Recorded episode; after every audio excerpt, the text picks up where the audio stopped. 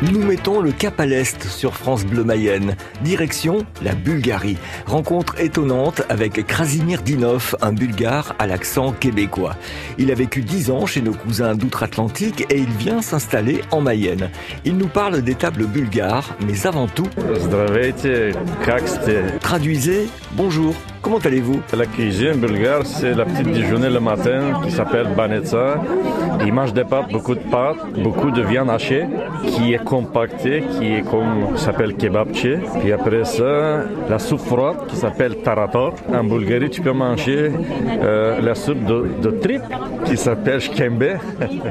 c'est ça aussi le, le, le traditionnel de, Bulgarie, c'est le monde normalement avant de manger, il prend un petit euh, goût eau de vie avec un petit salade. C'est traditionnel aussi euh, la salade de la shopska salada. La shopska salada qui est tom des tomates et des concombres.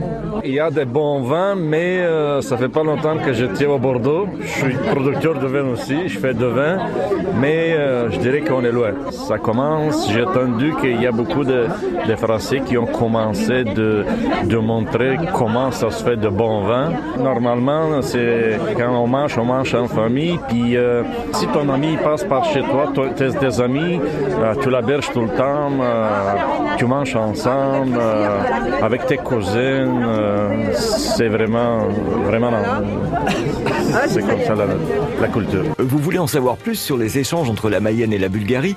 Contactez le comité de jumelage Laval-Lovech. Lovech situé à 150 km de la capitale, Sofia, et qui compte 44 000 habitants.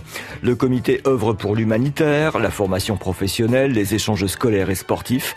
Rendez-vous sur Facebook sur la page Confiance Bulgarie Laval Lovech pour en savoir plus.